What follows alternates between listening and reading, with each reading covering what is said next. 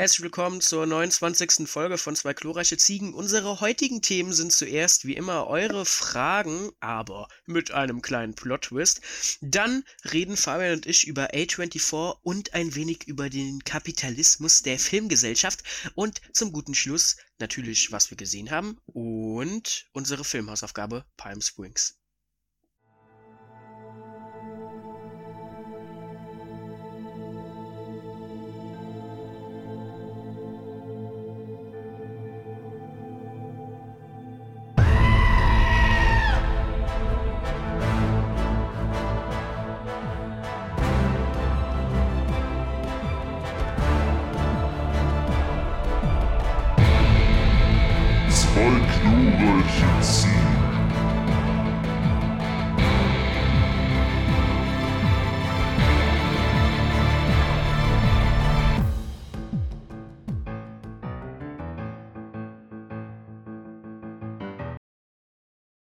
Auch von meiner Seite herzlich willkommen zu der 29. Folge unseres Podcasts. 29. Folge beginnt genauso wie die anderen Folgen und zwar erstmal mit so ein bisschen Promo-Zeug. Ihr könnt uns auf YouTube hören, falls ihr uns gerade auf YouTube hört. Wir hören übrigens was? Nee, wir hören uns nicht. Wir, wir sind ebenfalls auf Spotify vertreten, falls ihr uns Spotify hört, ebenfalls auf YouTube vertreten. Folgt uns einfach überall, hört uns überall, es wäre fantastisch. Wenn ihr Hardcore-Fans seid, dann haben wir ebenfalls noch einen Instagram-Channel. Zwei glorreiche Ziegen, klein und zusammengeschrieben. Da seid ihr immer auf dem neuesten Stand. Da könnt ihr in den Stories auch bei den Fragenzeug mitmachen, dies, das, Ananas. Und die ganz krassen, ultra kranken Ultras, die folgen uns ebenfalls noch auf Letterboxd. Da ist einfach alles hier in der Videobeschreibung auf YouTube verlinkt. Ihr könnt auch bei Spotify gucken, in der Info, da steht auch Zeug, aber ich glaube, auf YouTube ist es einfacher. Wie schon gesagt, folgt uns einfach überall. Es wäre fantastisch. Und das war's vom Promo-Zeug eigentlich. I guess. Ja, das soll es ja. gewesen sein. Ihr könnt auch gerne kommentieren, Glocke drücken und sowas. Da freuen wir uns sehr. Wenn ihr aktiv dabei seid in der Zukunft, bekommt auch noch ganz spannendes Zeug, aber das muss alles noch fertiggestellt werden und wir haben ja keine Zeit. Aber wir haben Zeit für die heutige Folge des Podcasts und wir starten mit den Fragen und zwar heute etwas anders als sonst. Ich habe mir gedacht, beziehungsweise ich habe mir gar nichts gedacht, ich wurde in der Schule darauf angesprochen, dass es ja richtig scheiße ist, dass wir dieses Fragending immer so ultra offen stellen und Leute dann quasi eigentlich eine Frage stellen wollen, aber halt gar keinen Plan haben, weil das eine viel zu offene Sache ist und dann fällen ihnen keine Fragen ein, wissen nicht, wie äh, appropriate die Fragen sind. Ähm, jetzt habe ich so gemacht. Ich habe immer gefragt, was ist euer Lieblingsfilm und warum? Hm. Und da haben Leute geantwortet. Und dann werden wir jetzt so ein bisschen eure Lieblingsfilme schämen und danach mit dem Hauptthema weitermachen, ja. würde ich sagen. Vielleicht sagen Gut. wir noch mal am Anfang, was sind denn unsere Lieblingsfilme? Fabian, dein Lieblingsfilm? Da möchte ich auf den ersten Podcast natürlich verweisen. Da sprechen wir im Detail über unsere Lieblingsfilme. Folge ja, 1. Stimmt. Alles Unfassbar noch total unsicher und total nicht im Flow, aber unterhaltsam. so ähm, ist es. Aber mein absoluter Lieblingsfilm ist, glaube ich, immer noch Drachenzähmen leicht gemacht. Einfach, weil ich äh, damit so meine Kindheit verbinde und den immer noch ziemlich geil finde. Mhm. Okay. Jonas? Ja, äh, mein Lieblingsfilm Einmal natürlich Folge 1, aber ich habe es auch schon in unzähligen anderen. Mein Lieblingsfilm ist Folge 1. ja, das und natürlich auch. Aber ähm, Scott Pilgrim ist mein persönlicher Liebling. Ja. Ja, sehr gut. Und dann starten wir. Und ich sehe, als erstes hat sein Bruder kommentiert. Und zwar, Evangelion 3.0 plus 1.01, weil er meiner, weil er meine Lieblingsserien und Filmreihe nach 30 Jahren sinnvoll beendet. Also, ich habe noch kaum was von Neon Genesis Evangelion gesehen, aber es wurde mir von vielen Leuten erzählt und es soll ja ultra komplex sein, gerade wenn es so gegen mhm. Ende geht. Ich habe eigentlich Bock, mir das anzugucken und ich habe auch mit der ersten Folge vor ein paar Wochen mal angefangen, aber ich hatte nicht so die Zeit und die Motivation, mich dann so da hart rein zu grinden und ja, es gibt noch so Scheiße wie Schule und so. Aber ich ja. habe gesehen, der hat richtig gute Bewertungen. Äh, ich habe mal Neon Evangelion angefangen. Oh nein, nicht beendet. Lol. Ich war aber auch 10 oder so. Äh, Du hast der Philosoph. ja, auf jeden Fall, es hat mir nicht so gut gefallen und seitdem habe ich es nie wieder angefangen, aber meine Brüder sind soweit, ich weiß, beide unfassbar große Fans. Und ich höre mit einem meiner beiden Brüder, nicht dem hier, sondern dem anderen, äh, ganz oft im Auto irgendein Neon Ge- Evangelion Song und das ist ganz weird. Das ist ein japanischer, also es ist halt ein Anime. Der Song hat einen deutschen Titel und der wird auf Englisch gesungen. Aber sowas hat Attack on Titan auch. Es ist, Also. Naja. Attack on Okay. Titan hat, hat, ist, ist ja ein japanischer Anime, hat dann irgendwie englische äh, Liedtitel und dann deutschen Text oder so. Also Japaner haben es echt, also die haben so einen Fetisch irgendwie für Deutsche. In Ja, aber Fall. Deutsch ist halt auch einfach eine geile Sprache. Da kommt die. Connection vom Zweiten Weltkrieg Wenn die- einfach wieder. Ja. Den Gedanken hatte ich gerade eben auch irgendwo. Ich wollte es eigentlich nicht so aussprechen. ich bin für die Ähm. Kontroversen da, keine Sorge. Dich müssen die Leute hassen. Ich bin hier der Sympathieträger. ähm, ja, ich bin, ich, ich wäre eigentlich down dafür, dass mir mal irgendwie komplett alles reinzuziehen, weil, soweit ich weiß, der Film gehört ja zu der Reihe, die in den 2000ern angefangen hat und die quasi die ganze Reihe nochmal reinterpretiert in irgendwie vier oder fünf Filmen oder so. Mhm. Ja, ich schaue da noch nicht ganz so durch, aber ich bin, ich bin gespannt und guck mal, dass das äh, irgendwie in der, genau, wird. Hoffentlich. Yes. Nächster Kommentar. Ähm, der hat hier der Herr Xabu, der, der zweimal geantwortet, der hat hier seine mehreren Accounts ausgenutzt. Das Er Xabushi schreibt- Double. Das Xabusche Tupel. Er schreibt einmal Lost in Translation. So ungekünstelt und authentisch. Bester Soundtrack plus Atmo, Schauspiel und Setting.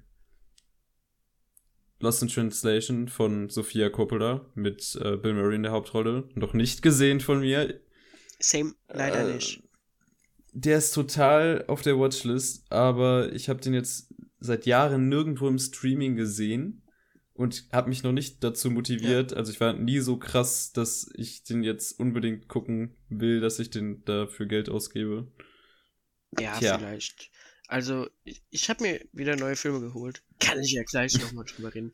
Äh, ja, also meine stille Hoffnung ist, dass ich den, weiß ich nicht, irgendwann im Saturn finde für 10 Euro. Dann wird der sich einverleibt. Für 10 Euro sollst du den nicht finden. Der ist ja jetzt nicht so neu. Schätze ja, aber äh, also ich gebe meistens, wenn die Filme so 10 Euro oder 11 Euro kosten, dann hole ich mir die meistens. Also so, das ist so mein Maximum im Saturn. Hm, Auf Amazon gebe für ich 3 deutlich mehr Euro. Geld für die teilweise aus. Hm? Was? Transformers, hm. Der fünfte Hm. Teil, den habe ich noch nicht, aber die Blu-ray kostet nur 30 Euro.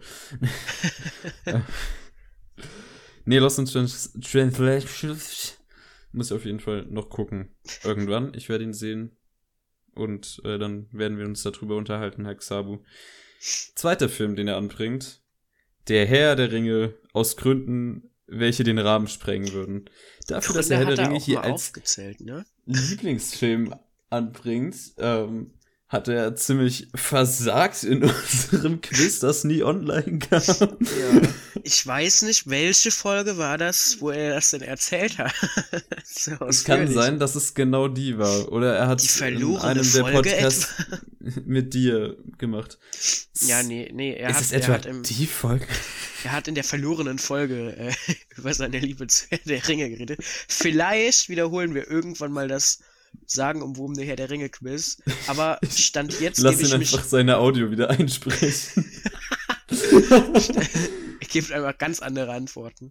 Aber Stand jetzt gebe ich mich einfach sehr zufrieden damit, dass ich das Ding da mit nach Hause genommen habe. Es weiß halt keiner, außer Fabian und Texabu, aber äh, Das kann auch sonst viele geschichtliche. Ereignisse haben halt wenige Zeitzeugen, ne? Also. Also am Ende laden wir das halt einfach nur mit unseren Soundspuren hoch. Es würde Das mir reichen. Es würde. Oder, oder ich imitiere so den Xavo so drüber und sag so komplett falsche Antworten. Zum Geburtstag von zwei glorreichen Ziegen wird das gemacht. Oh ja, müssen überhaupt überlegen, was wir machen. Aber das ist ja noch eine Weile im Ah, Februar das- oder so. Ein Stanley Kubrick Special für. Vielleicht haben wir bis dahin dann auch 52 Abonnenten, nicht mal 51. Das wäre natürlich geil. Ja. Stanley Kubrick Special. Die Blu-rays liegen hier auf dem Tisch. Das Problem ist, ich wollte letztens Blu-ray-Marathon machen und dann fällt mir einfach auf, dass ich keine Ahnung habe, wo die Fernbedienung von meinem Blu-ray-Player ist und dann war die Blu-ray in meinem Blu-ray-Player drin, aber ich konnte die nicht abspielen. Die hing einfach stuck im, im Menü. Ich verliere diese Fernbedienung immer. Am Ende liegt die irgendwo bei irgendjemandem rum, weil ich meinen Blu-ray-Player durch die Gegend geschleppt habe. Stellst du mich gerade in tiefe Depressionen. Weißt du, wenn irgendwann der Tag kommen sollte, dass. Also wenn du die chronologisch schaust, dann ist ja The Killing. Nee, nee, nee, nee, nee, nee. Nee, irgendwelche, die, Oh. die ich auf Amazon äh, bestellen werde. Weil du hast zwei nicht gehabt auf Blu-ray. Oder Ey, die, die kommen nicht an. Der eine, den habe ich vor vier Monaten auf Saturn bestellt. er kommt nicht an. Ja, egal. Abgezogen. Auf jeden Fall. Ähm, wenn der Tag gekommen ist, dann bin ich äh, überglücklich. ja, dann weinst du Flüsse. Absolut. Gut, äh, nächste Kommentarfrage, whatever, von Vincent. Und Vincent sagt, Doc Snyder hält die Welt in Atem. Sollte selbsterklärend sein. Absolut.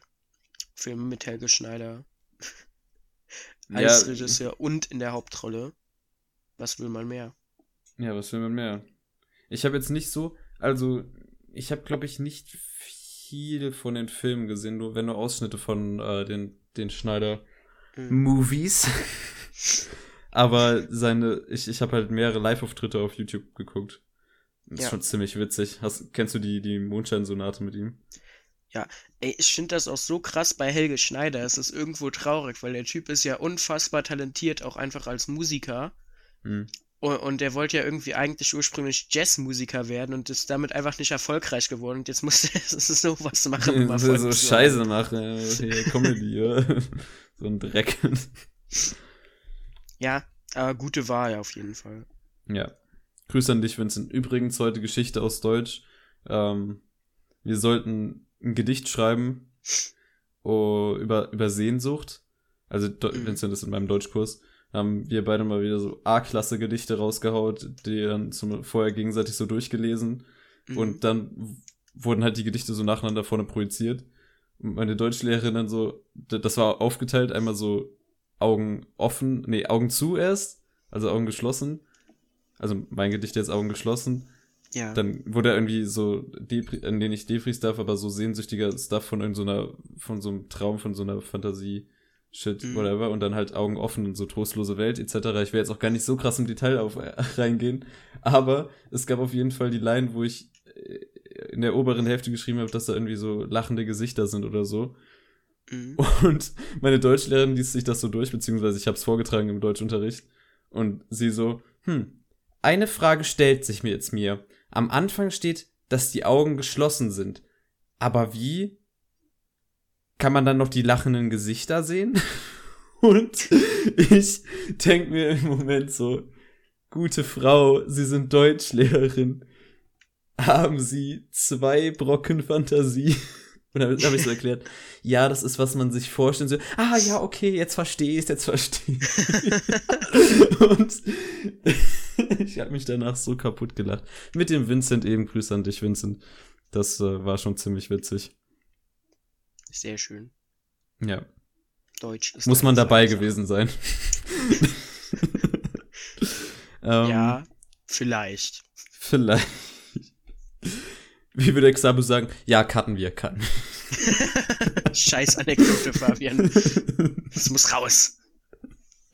Nächster Kommentar. Also der Jonas. Ähm, ihr kennt ihn, ihr liebt ihn. Schreibt wieder Iron Sky. Ohne Erklärung. Ja, ich guck den Film irgendwann. Aber das Meme muss am Leben gehalten werden. Ja, das stimmt. Ähm, Ich finde Schosch von ihm, dass er auf jeden Fall äh, so durchzieht. Finde ich auch sehr schosch. Grüße an den Schosch, äh, Grüße an M. Night Shyamalan. Ich freue mich auf Dune 2. Hier, Insider bedienen. Äh, die Feli, sie schreibt, Alle Videos, die ich von dir mache, weil lustig und dumm. Okay. Ja. Die habe ich kennengelernt. Selbsterklärend. Die war, war ja, die hast du kennengelernt, genau. Grüße. Grüße. Die hat mich in einem Anzug gesehen, vor allem, ne? Die denkt jetzt irgendwie, ich bin komplett durch. Ja, nicht nur die.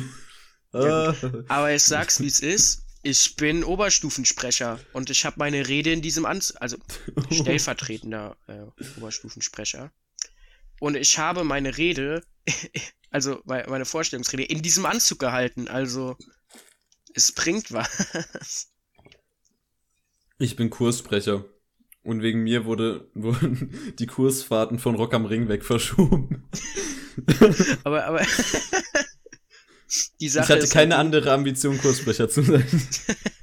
die Sache ist halt die, dadurch, dass ich stellvertretender Oberstufensprecher bin, bin ich in der SV, hab unterrichtsfrei, zwischendurch, also natürlich mache ich was, in Anführungszeichen, Na klar. aber ich habe keine, keinerlei Verantwortung, weil ich nur Stellvertreter bin. also ich habe genau mein Ziel erreicht. Sehr gut gemacht, Jonas. Sehr, sehr gut. Dankeschön. Ähm, letzter Kommentar äh, von der Myrna und sie schreibt, erstens Inglourious Bastards, weil es Tarantinos wahres Meisterwerk ist. Ja, also Inglourious Bastards ist auf jeden Fall einer der, der ja. richtig guten Tarantino-Filme, würde ich behaupten. Es gibt, würde ich sagen, so die, die Top, ja, obwohl, das kann man so. Also ich glaube, es hängt bei vielen, viel, also es gibt so zwei Hälften. Die eine Hälfte sagt, Inglourious Bastards ist der beste, die andere Hälfte sagt, Pulp Fiction ist der beste und dann gibt es nur so eine ganz, ganz Kleinigkeit. Und dann gibt es keine Hälften mehr. ja. Die behaupten was? Die sagen Django Unchained, glaube ich. Also ganz viele sagen auch Django Unchained ist. Okay. Was ist dein ja, Lieblings-Tarantino-Film, Fabian? Mein Lieblings-Tarantino-Film? Ja. Boah, ich habe die ja vor Ewigkeiten gesehen. Ich habe die alle gesehen, als 14 war wahrscheinlich mein Kopf komplett damit zermatscht. ähm. Nee, ich, äh. Schwierig. Ich fand Pulk, Pulk Faction. Pulk. Ich finde aber auch Reservoir Dogs richtig gut. Ja, schwierig. Okay. Ja, da, Reservoir Dogs finde ich auch sehr gut. Ähm. Warte kurz. Äh. ah, ich gehört zur Pulp Fiction. Keine Redepause, so. ne? Bam! Cut! Wir müssen cutten. Schnitt, Schnitt, Schnitt. Schnitt, Schnitt. Das ist so gemein. Exakt, wir lieben dich. Küsschen aufs Nüsschen. Ja gut, ich mache einfach mal weiter, okay. Also und zweitens schreibt sie noch, dass äh, Breakfast Club auch einer ihrer Lieblingsfilme ist, weil er ein Coming for of Age ähm, und Feelgood Movie ist. Ja, kann man eigentlich nichts gegen sagen. Ich mag Breakfast Breakfast Club mag ich ziemlich gerne, obwohl aus den 80ern Ferris Bueller macht blau der der coolere Film ist, finde ich. Aber das ist mm. Geschmackssache. Da kommt jetzt ein Battle auf. Bin ich mal gespannt. Ja, ähm, Mörner äh, wird mir vermutlich, wenn die die Folge dann gehört hat, oder jedenfalls die Frage gehört hat, äh, am Dienstag dann. Äh, aufs Gesicht schlagen und sagen, so, aufs so beende den Podcast mit. ja, das war's. Ähm, wir würden uns sehr über Feedback freuen, wie es euch lieber gefällt, so offen gestellte Fragen oder das andere. Ne. Ähm, und je nachdem würden wir jetzt einfach mal weitermachen. Und ja. Jonas, du redest so wenig in den Podcasts. Das ist ein Kommentar, der jede Woche aufkommt. Nein, Spaß. Aber äh, du darfst gerne in das nächste Thema einleiten, beziehungsweise das Hauptthema heute. Dankeschön. Äh, Hey, warte mal, so wenig rede ich nicht. Also, ich glaube so. Ich weiß, ich hab dich ja nur verarscht. Du, du, äh, du redest breiter, dafür rede ich aber deutlich länger in Monologen. ja, das ist wahr. Ähm, ja, also die heutige Folge ist, wie schon angekündigt, über A24 und den Kapitalismus der Filmindustrie, weil, also, fangen wir mal von ganz vorne an, meine, meine guten Freunde. Was A24. ist ein Film? Was? Äh, 1900. Nein, äh, A24. Erstmal, was ist das? Äh, es ist eine Filmproduktionsgesellschaft oder ein Filmverleih. Äh, gegründet 2012 und hat Sitz in New York und Los Angeles, hauptsächlich aber in New York, was schon mal eine sehr große Besonderheit ist, denn eigentlich ist ja in Hollywood das Ganze gebündelt, also vor allem Kalifornien, Los Angeles. Und äh, A24 hat seinen Hauptsitz in New York, was schon mal eine Besonderheit an sich ist. So, aber kommen wir mal zu so einer ganz groben Geschichte. Es ist, äh, also das Unternehmen wurde quasi damals 2012 in New York gegründet von drei Gründern. Äh, ich nenne da jetzt keine Namen, das merkt sich eh kein Schwein. Äh, die haben aber auf jeden Fall versucht, einen Wert also Wert darauf gelegt, dass man Independent-Filme macht, die aber einer breiten Masse zugänglich sind.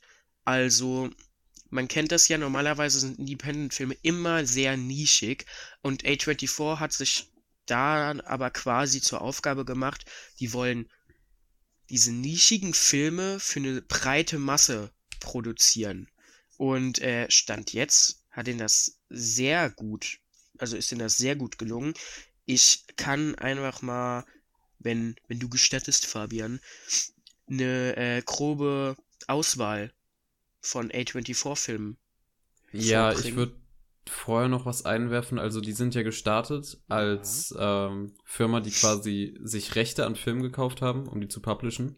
Genau, ja. Quasi gar nicht richtig produziert haben, aber dann relativ schnell in halt auch das Filme produzieren eingestiegen, nachdem die sich halt damit so ein bisschen Standing aufgebaut haben. Und ja. ich würde behaupten, das ist halt so das bekannteste, in Anführungszeichen, Indie-Studio. Und genau, das ja. ist auch so ein bisschen das, das Ausredestudio für, ähm, für die Oscars. So, dass sich niemand beschwert, hm, ihr nehmt doch gar keine Indie-Filme bei den Oscars dran. Dann können die sagen so, hier, hier, ich, wir haben ganz viele A24-Filme mal wieder im Angebot. Wir nehmen nicht nur die großen Hollywood-Blockbuster, sondern wir haben auch A24-Filme da. Und dann ist es so bisschen heuchlerig, weil, weil A24 ist ja jetzt schon doch mehr, mehr Mainstream als, als vieles andere. Ja. Obwohl man halt trotzdem, also die machen quasi echt, also die machen super, super gute Filme. Ja. Und äh, ich finde es auch gar nicht mal so schlimm, dass sie so mainstreamig werden, weil sie sind quasi im Kern sind es schon Independent-Filme, die einfach nur sehr hochwertig produziert sind. Die geben halt quasi eine Chance, ein bisschen unkonventionellere Filme zu bringen. Soll ich äh, einfach eine kleine ja. Übersicht mal ja. nennen? Also, äh, ja, der, so der allererste große Film, den A24 mit produziert hat, also wo sie auf jeden Fall dran beteiligt waren, war äh, Ex Machina. Den kennt man sicherlich. Mhm. Äh, vor allem, ja, haben wir den schon mal besprochen? Ich glaube, du hast schon mal über ja, den geredet. Wir ne? haben den besprochen im Podcast. Ich habe den irgendwann mal gesehen. Genau, äh, sehr ja. empfehlenswerter Film. Aktuell, glaube ich, sogar auf Netflix. Also auf jeden Fall reinziehen. Ja. Dann The Wee Witch haben wir auch schon drüber geredet, äh, mit Fabians Lieblingsregisseur Robert Eggers. äh, genau. Queen, ja, Queen Room, das ist ein ähm, Horrorfilm, der hat, boah, der, also der Plot ist unfassbar schwer zu erklären, aber Queen Room auch sehr zu empfehlen, ist ein ziemlich cooler Horrorfilm. The Lobster, hab ich letztens drüber geredet und Fabian hat auf jeden Fall Bock, den zu sehen. Ich glaube, äh, du bist großer Fan vom Regisseur. Das also ich ja habe einen Yorgos Film von ihm gesehen, aber aber den fandest du ich, ja, ich fand den gut. Ich war nicht so weggehauen wie viele andere, muss ich zugeben, aber ich, ich fand es sehr einzigartig und deswegen bin ich auch gespannt, die anderen Sachen zu sehen. Dann äh, Swiss Army Man haben wir letztens erst drüber geredet. Also auch gut. Moonlight ist vermutlich somit der größte Erfolg, den die vorweisen können, weil Oscar für bester Film gewonnen. Also ähm, auch sehr krass. It Comes at Night, also oder äh, Ghost Story.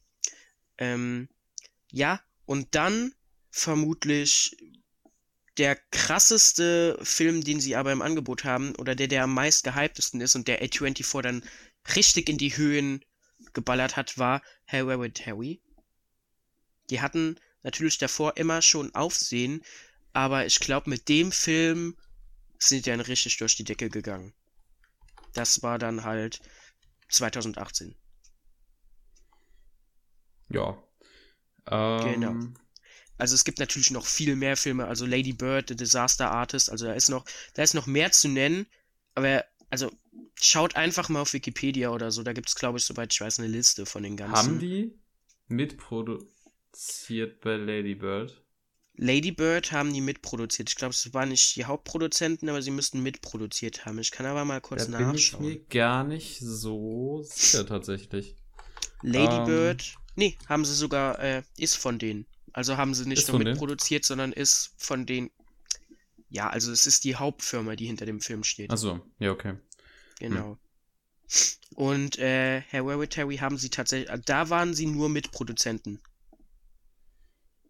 Aber die haben das ja gepublished. Ich bin genau. irgendwie ein bisschen irritiert hier von dem Letterbox, weil die zeigen jetzt nur an, was explizit von denen produziert wurde und nicht, wo die quasi noch gepublished haben. Ja, also. Weil gepublished haben die arsch viel. Ja, also ich bin auf der Wikipedia-Seite gewesen und habe danach geschaut und da standen die. Ja, ich, ich würde jetzt hier noch, ähm, keine Ahnung, ich fand auch Midsommar super, 8th Grade, ja, ja. habe ich ja auch schon im Podcast so mit 90s. Ich glaube sogar ja mitunter mein Lieblingsfilm von A24 bis jetzt. Aber ich kann auch Minari sehr empfehlen, habe ich ja im Kino gesehen vor ein paar Wochen. Ähm, genau. Ja. Also Minari ist jetzt der nächste große Film, den die ja dann, äh, der, der, nee, Minari war aber für Oscar auf jeden Fall auch nominiert als bester Film. Ja, war ein und, schwaches äh, Jahr, muss man sagen, aber trotzdem, der Film an sich war, soweit ich es gehört habe. Der hat sogar hab, mitgenommen. Die, genau. die äh, Nebendarstellerin, die Oma in dem Film und ja. Die, die hat gewonnen und Steven Yeun hat eine Nominierung für den besten Hauptdarsteller auf jeden Fall genau. mitgenommen. Äh, ja, und jetzt als neuestes dann The Queen Knight. Ist das neueste. Ja, den will ich unbedingt sehen, aber der ist ja irgendwie in den Kinos komplett vorbeigegangen. Ja. Also der lief irgendwie zwei Wochen im Kinopolis oder so. Kinofilm. Nee. Der soll ja relativ. Also Zäh der soll sein. sehr arthausig ja. sein halt. Ja. Deswegen, ich glaube, das ist mehr so ein Streaming- Streamingdienst filmen und der sich dann auf Blu-ray und mhm. so weiter besser verkauft und da dann sein Geld dran holt. Ja. Gut, ja. so viel zu dem Studio A24. Yes. Und ich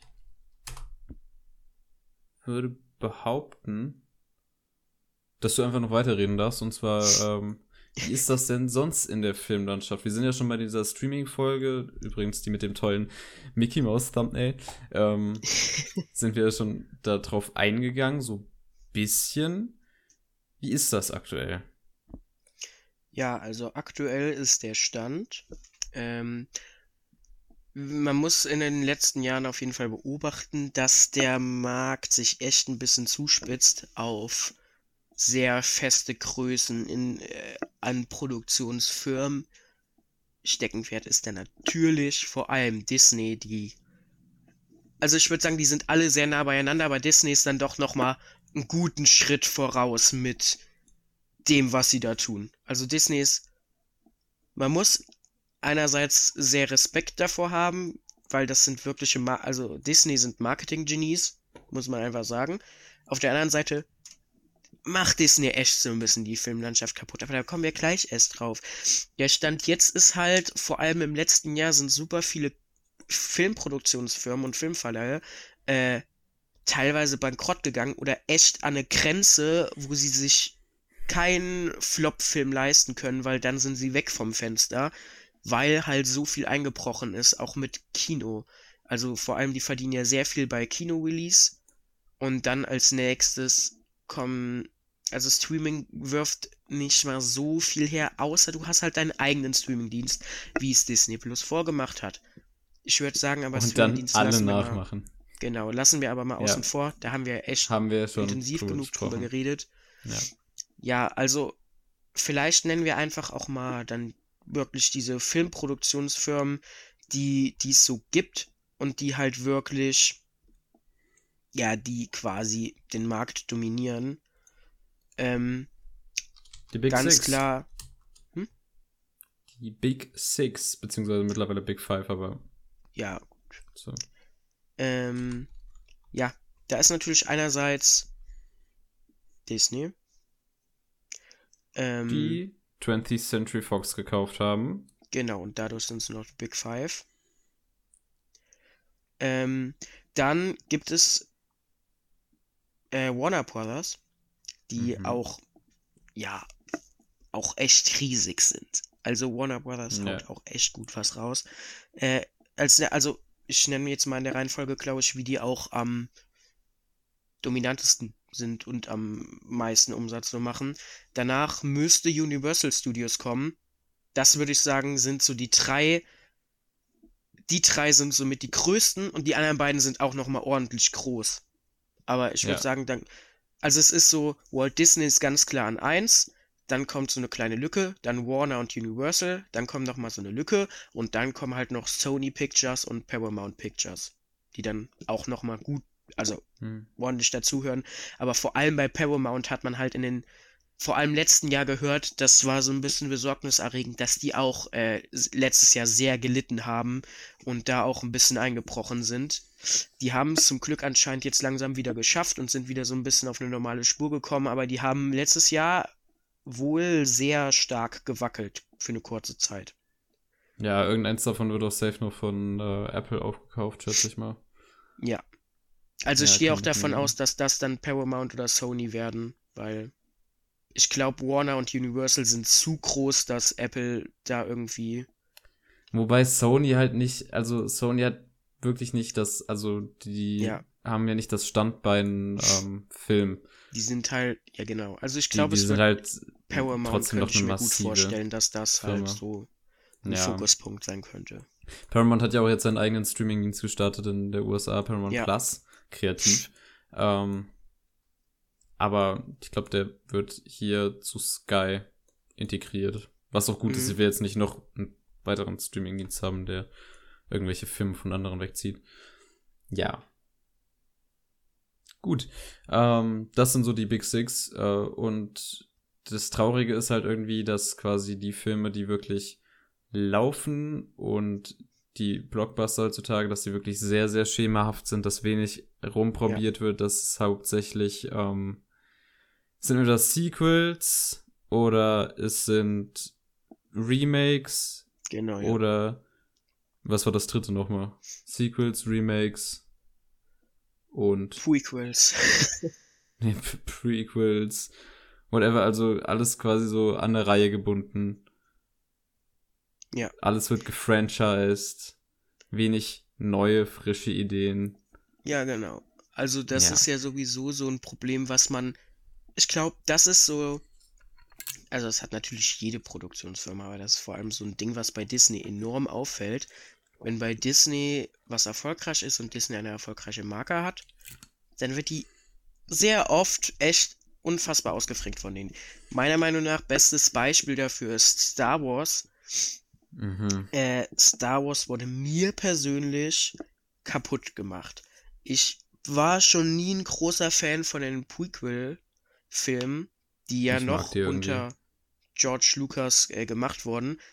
Ähm, aber ich meine, die, die haben trotzdem, weil ich die halt als Kind erlebt habe, ah, war und ich die natürlich geil fand, weil so als Kind findest du die halt trotzdem mega cool. Ähm, hatte ich, glaube ich, nicht so ein Riesenproblem damit, aber jetzt, wo ich halt älter bin und dann schon wieder die neuen Filme da jetzt rauskamen, die ja Sequels sind, ähm, Mhm. es hat's mir dann irgendwie so ganz versaut. Also meiner Meinung nach ist Star Wars die Hauptreihe 4, 5, 6, wenn man es so sagen will. Ähm, und alles da drum ist so, hm, irgendwie hat so ein, hat so einen faden Beigeschmack. Also vor allem, man merkt ja auch, wie viel einfach teilweise schiefgelaufen ist bei den Sequels. Ähm, du hast da versucht, irgendwie so herauszustechen und so wie bei den Originalfilmen drei unterschiedliche Regisseure zu machen. Die Sache ist aber, damals hattest du halt trotzdem George Lucas, der ganz klar die, Dimensi äh, die Vision hatte und man muss sagen, er ist echt nie eigentlich so der beste Regisseur gewesen, aber der Typ ist halt unfassbar guter Drehbuchschreiber und unfassbar gut da drin, sich das Ganze auszudenken und diese Visionen umzusetzen. Ja, und da würde ich das Drehbuchschreiben auch eher, also ich sehe das kritisch. Äh, ja. Ich, also er ist halt ein brutaler Visionär gewesen und halt ja, Ideen. Deshalb. Beziehungsweise er hat halt von er war ein guter Klauer, könnte man ein guter Dieb. also man sieht halt in Star Wars zig andere Sachen, die ihn inspiriert haben, aber er hat es wirklich so clever zusammengesetzt, dass halt schlussendlich Star Wars rauskam und Star Wars dann halt für sich ziemlich einzigartig da steht und auch ein Riesenerfolg ist. Ja. Ähm, das muss man dem Mann lassen, also ohne den gäbe es das halt nicht. Also ich meine, es ist ja auch nicht schlimm, dass er es gemacht hat, weil, also jeder lässt sich quasi irgendwo inspirieren. Mhm. Ähm, und ich meine, er hat es ja auch im Endeffekt, man merkt es zwar, aber er hat es im Endeffekt immer so irgendwie umgesetzt, dass, dass es doch irgendwie was Eigenes war, quasi. Äh, auf jeden Fall, äh, da merkt man einfach bei Star Wars, dann haben die noch Rogue One rausgebracht, dann haben die Solo rausgebracht. Jetzt bringen die sehr viele Serien raus. Es ist halt, du hattest seit dem dritten Star Wars-Film Stille, so du hattest The Clone Wars, dann hattest du noch kurzzeitig Rebels, aber das war's. Und jetzt plötzlich, seit 2017 kam, glaube ich, doch der erste raus, ne? Ähm, War, müsste, müsste, ähm, müsste 2017 sein. Seitdem nee, kommt äh, 15, so lang schon, okay. Ähm, seitdem kommt am laufenden Band nur noch Star Wars Content und ich fühle mich halt auch einfach so ein bisschen erschlagen davon und hab nicht so Bock mittlerweile mehr auf Star Wars. Ich denke mir, bei Teil 7, den fand ich schon nicht gut. Aber ich fand es trotzdem geil, weil es war halt ein neuer Star Wars-Film und das ist irgendwo schon eine coole Sache. Aber dann wird es einfach irgendwann zu viel. Und ah, ich finde das auch bei Marvel ein bisschen. Mh, mm, weil Marvel ist auch einfach zu viel. Da wird zu viel rausgehauen. Ich meine, das ist größtenteils auch gut, so ist es ja nicht. Aber es wird, ist halt einfach nichts Besonderes so. Verstehst du, was ich meine? Ja, ähm, ich sag mal so, äh, Star Wars natürlich äh, sehr, also da wird jetzt die Kuh brutal gemerkt, dass das äh, nicht abzu, ja. was denn, äh, zu verneinen. Ähm, trotzdem muss ich sagen, die Filme haben mich für mich halt komplett versagt. Ich konnte mit dem siebten ziemlich viel anfangen, weil das halt einfach so ein Event war, als ich so, ja, elf oder so war ich, als ich den gesehen habe. Das, das war schon ja, ziemlich gut. geil. Ich, ja. fand, ich fand den achten halt auch noch irgendwie Ganz ich muss echt sagen, ich cool. finde den achten war der beste von denen, obwohl den jeder hasst. Aber ja, ich, ich, ich, ich hasse den gar nicht so. Der ich hat für mich nur halt seltsame halt Humor, so. Humor-Choices, aber ich, ja. ich mag halt Ryan Johnson als Regisseur, Regisseur ziemlich Regisseur. sehr. Ja, ja. Den neunten finde ich furchtbar katastrophal, also mit dem kam ich gar nicht zurecht. Also da hast du halt kaputt einfach gesehen, gelacht im Kino. Ja. Ähm, also er hat halt irgendwie George Lucas quasi als Visionär gefehlt, der das irgendwo alles unter, unter, unter seiner Direktion trotzdem noch so hat. Und äh, man hat halt einfach gemerkt, J.J. Abrams hatte eine Vision, Ryan Johnson hatte eine Vision, dann gab es ja eigentlich ursprünglich einen dritten Regisseur, der noch eine ja. Vision hatte, und dann hat man Panik bekommen und er hatte hatte J.J. Abrams wieder seine Vision. Ja, und man hat so richtig hat. gemerkt, Teil 7 ist Fanservice, Teil 8 versucht was Neues zu machen. Und Teil 9 Teil ist 9 versucht alles zu retten. der Film. so, das ist auch Teil 9, oh. man merkt so richtig, wie die wirklich panisch, Panik quasi hatten, das alles irgendwie zu einem Ende zu bringen, so dass jeder aber damit zufrieden ist. Und das ist. Das war so. Das hat dem Ganzen dann auch am Ende so ein bisschen das Genick einfach gebrochen. Ja, ich, ähm, Star Wars, Star Wars. Ähm, ja, die, die Filme, also, also man ist halt in diese, um auf den kapitalistischen Punkt zurückzukommen, man ist in diese Sequel-Trilogie reingegangen, man hat diese Buchvorlagen, die scheinbar, ich habe es nicht gelesen, aber scheinbar eine ziemlich geile Geschichte äh, weitererzählen wo man sich jetzt auch teilweise bei den ja. Serien bedient, etc.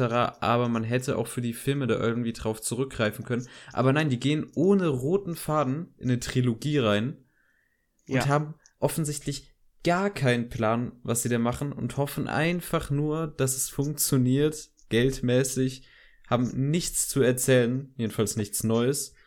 Und ja, da, daran scheitert es halt einfach und dann ist es halt einfach nur fürs Geld gewesen. Am Ende ist während, es halt der Name, der da den Erfolg dann halt ja, trägt, wer, weil jeder geht trotzdem rein, weil Star Wars ist.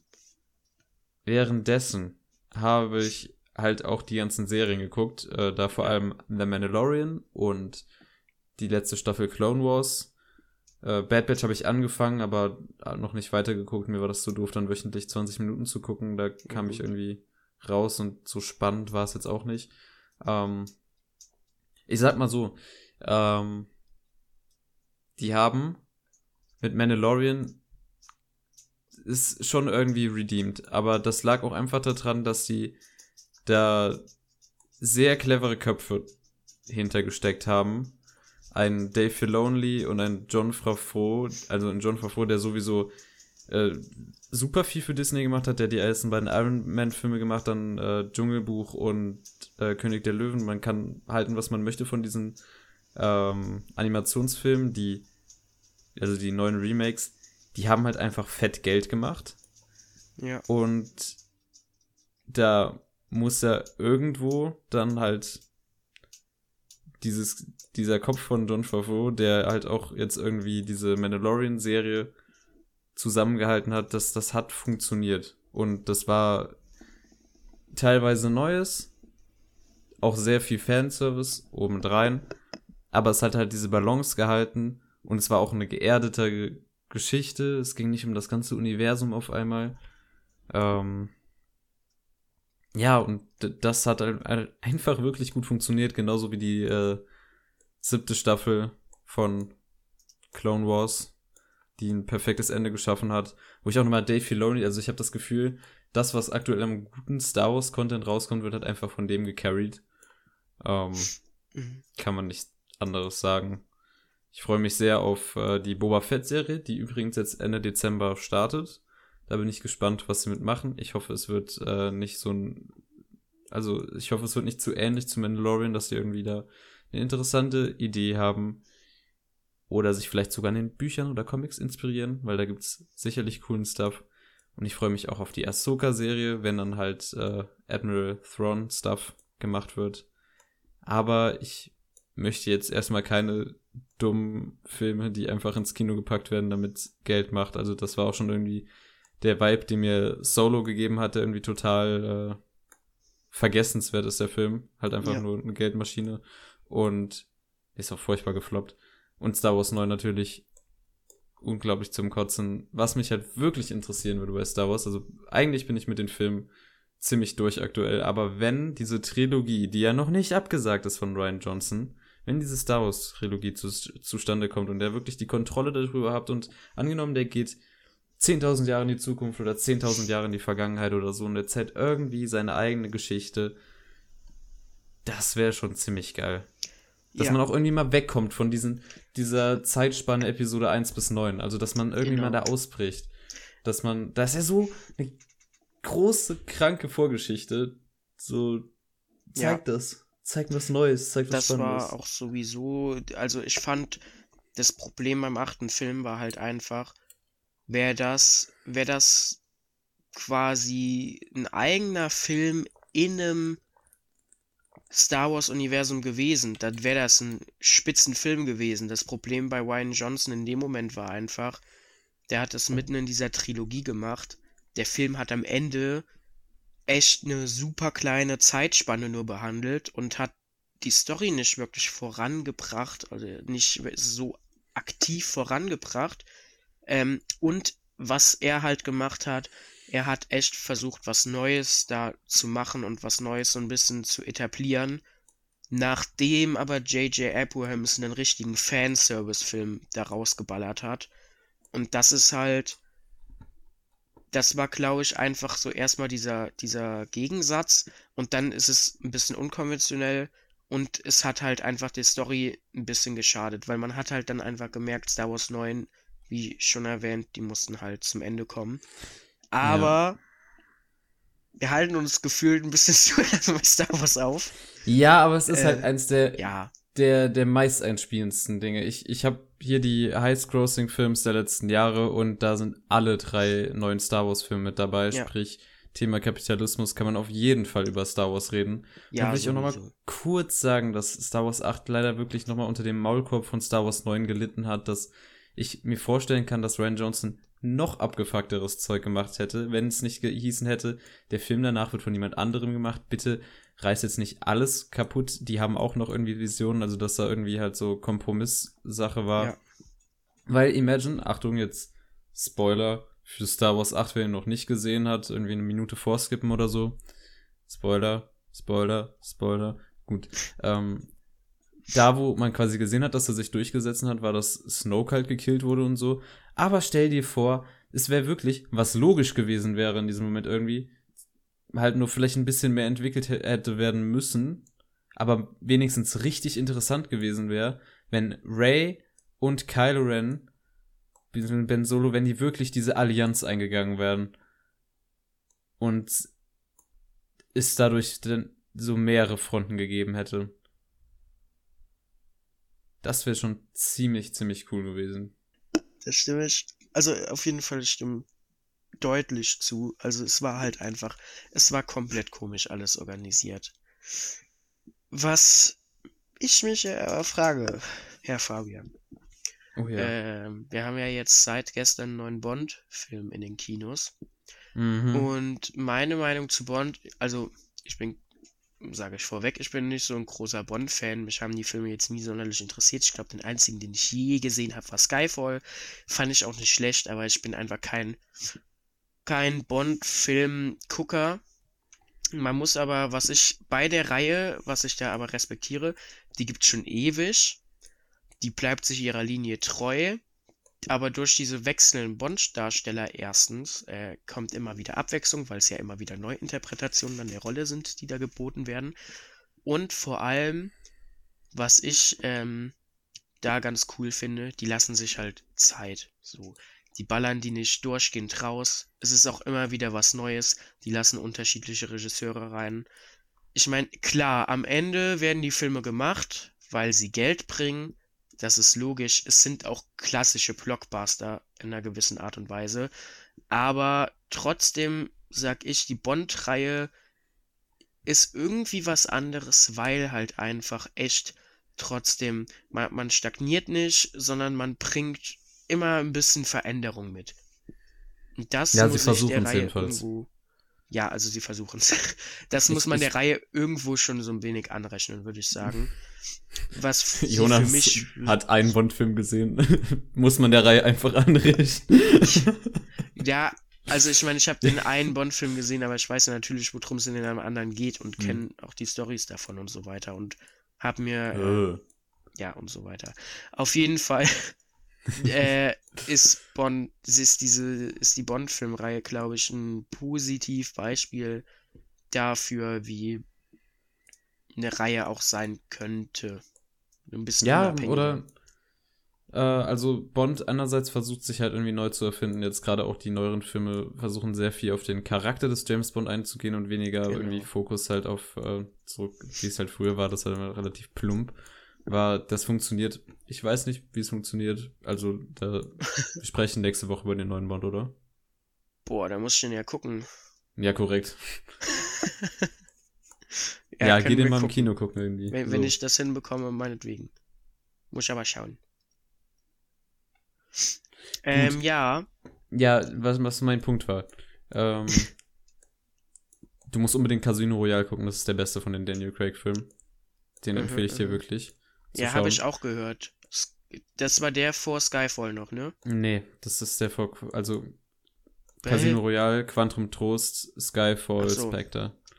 Das, okay. Und jetzt No Time to Die. Ähm, wie auch immer, ich wollte noch irgendwie, also ich, ich habe keinen einzigen Film davon gesehen, das ist jetzt ein bisschen heuchlerisch, aber ich höre nur Gutes darüber. aber guck Mission, Casino Royale. nein, nein, nein, nein, nein, nein, nein, nein, das, das, das habe ich gesehen. Aber Mission Impossible, die Reihe. Ah. soll ja scheinbar mit jedem Teil aktuell gefühlt besser werden. Was man auch an Bewertungen sieht und halt auch so aus dem Volksmund hört. Ja. Und da werde ich auch noch mal irgendwann nachholen, weil das sind halt auch so Actionfilme, die sich jedenfalls versuchen, neu zu erfinden. Ähm, wie heißt der Schauspieler? Scheiße, wie kann der Filmname mir entfallen? Es Ähm, ist Tom irgendwas. Tom, ja. Nicht Tom Hanks. Oder ist es doch Tom Hanks? Nee, ist es. Nee, ist es nicht. Der Tom. Der, Punkt. Der, ähm, ich google jetzt, das Grüße ist ja Tom richtig peinlich. Wir sind ein Film-Podcast und ja, wissen ich nicht, muss aber auch sagen, wie Tom äh, heißt. ich bin kein, kein also ich äh, Mission Impossible und James Bond Tom das sind Cruise. Filme. Ah, Ah, hab den ich Namen doch, muss man kennen. Also. Ja.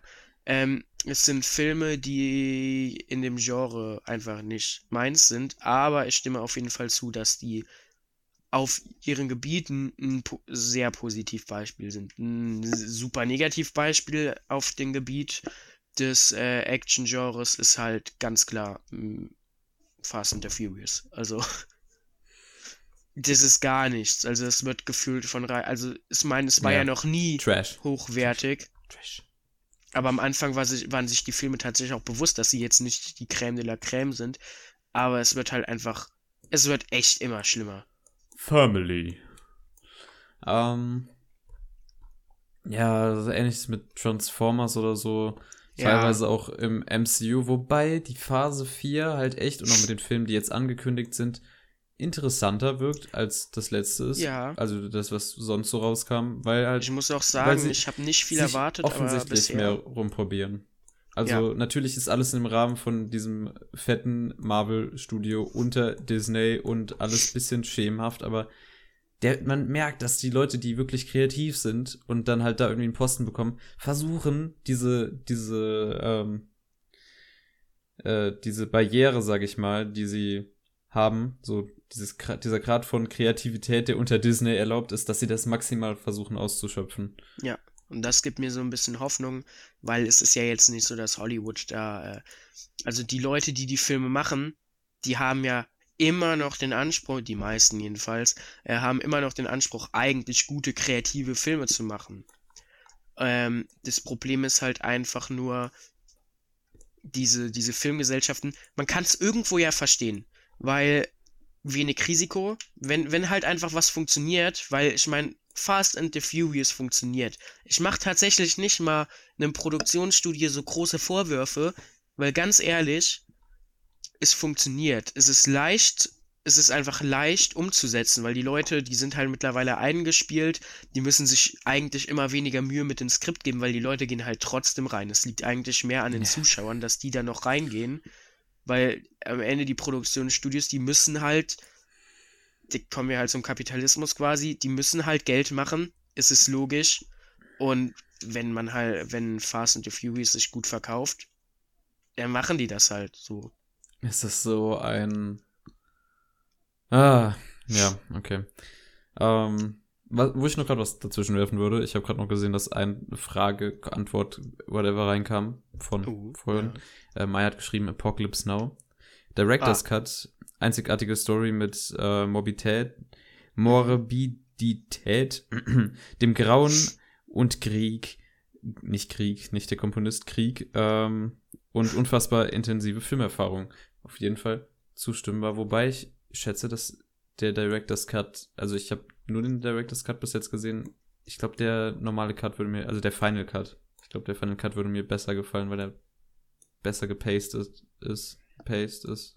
whatever. Ich habe ähm, davon, wie hieß denn das nochmal? Ich habe den Ach Cut so, nicht den. Direct, ich habe den, ja, Redux haben wir beide gesehen, ne? Redux habe ich geschaut. Und Ah, Redux, okay.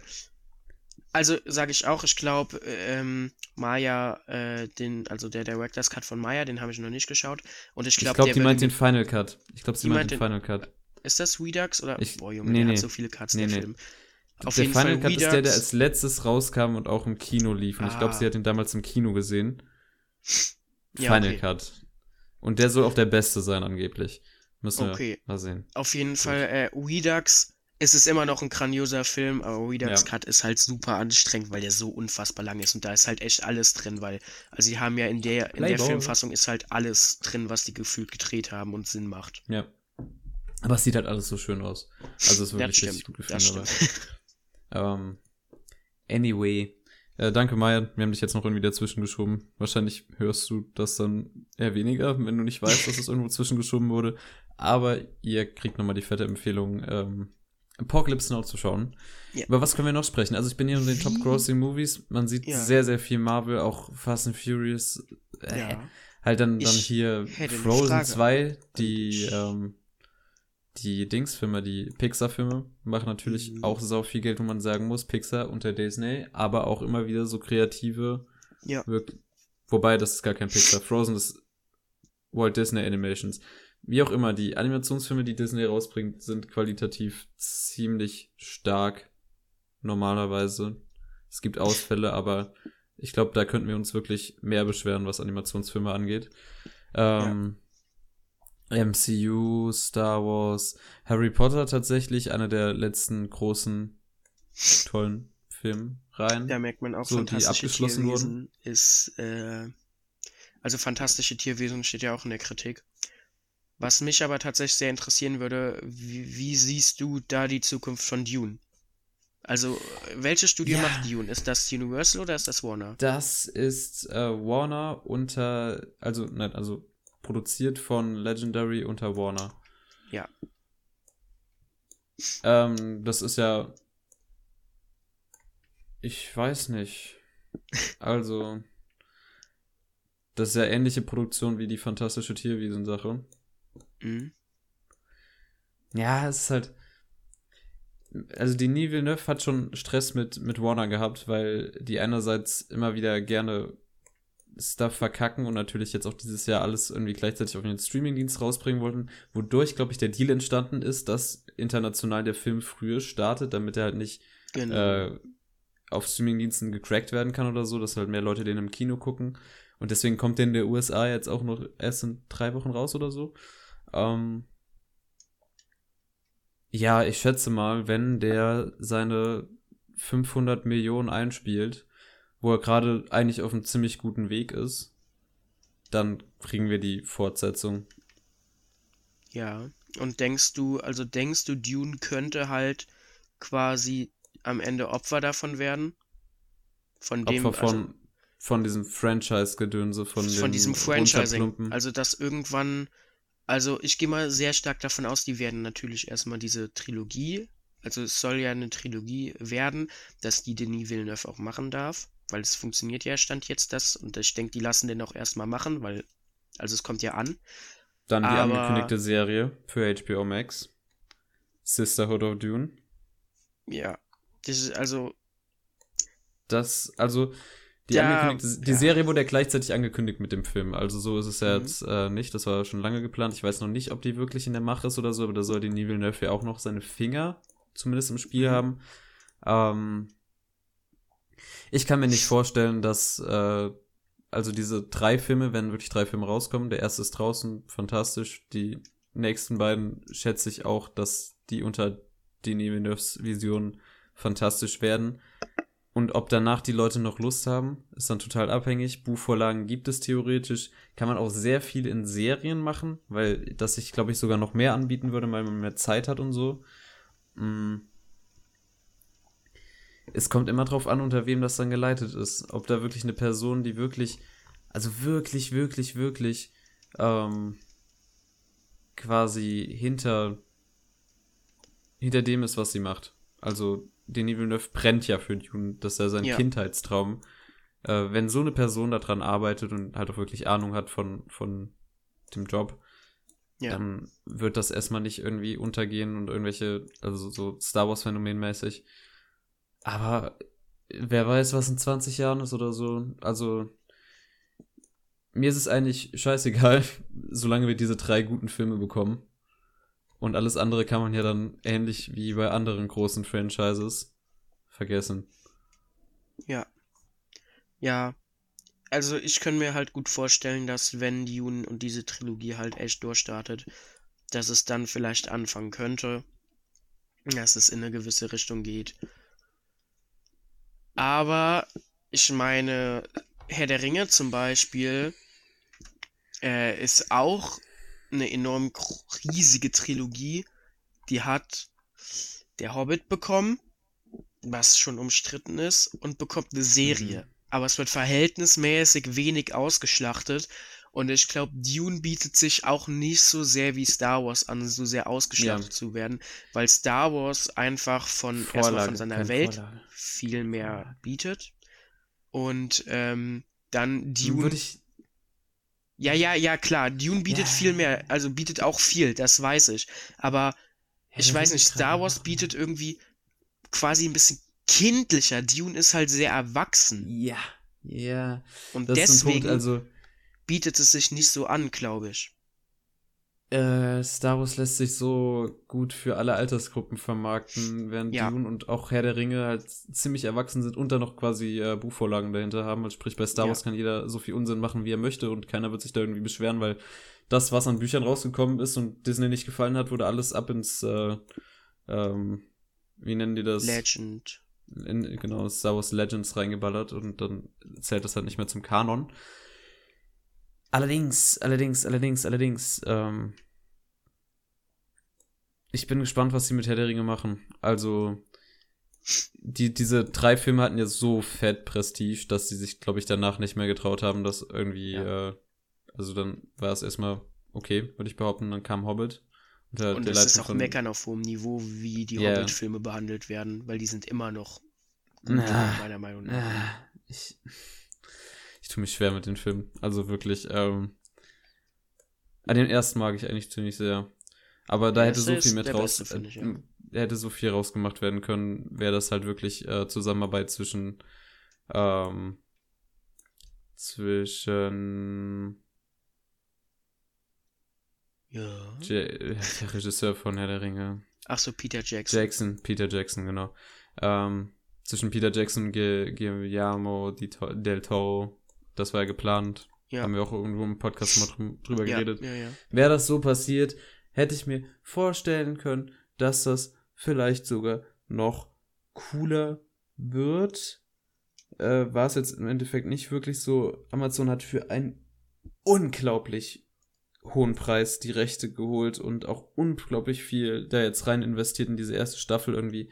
Die ersten zwei Staffeln werden safe produziert und haben jetzt ein Budget von über einer Milliarde oder so äh, Imagine. Ähm, das wird krank produziert. Es gibt einen Screenshot und der sieht schon ziemlich geil aus, aber was will man groß an einem Screenshot sagen? Ähm, ich bin einfach gespannt. Wenn es scheiße wird, dann wird's scheiße. Und ja. man kann sich immer noch die drei Filme angucken und die beste Zeit seines Lebens haben. Wenn es gut wird, umso besser.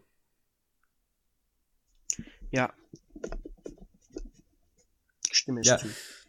Im Endeffekt ist natürlich immer irgendwo Geld das Spiel, aber hm, man merkt bei manchen Projekten, dass sie mehr aus Geld motiviert werden als bei anderen.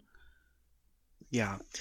ja. Es ist halt, ich glaube, am Ende kann man halt einfach schwer nur die, den fünf großen Firmen dann Vorwurf machen, weil am Ende ist es erstmal eine Firma und eine Firma muss Umsatz machen. Und ich kann absolut verstehen, dass man eine gewisse Sicherheit braucht.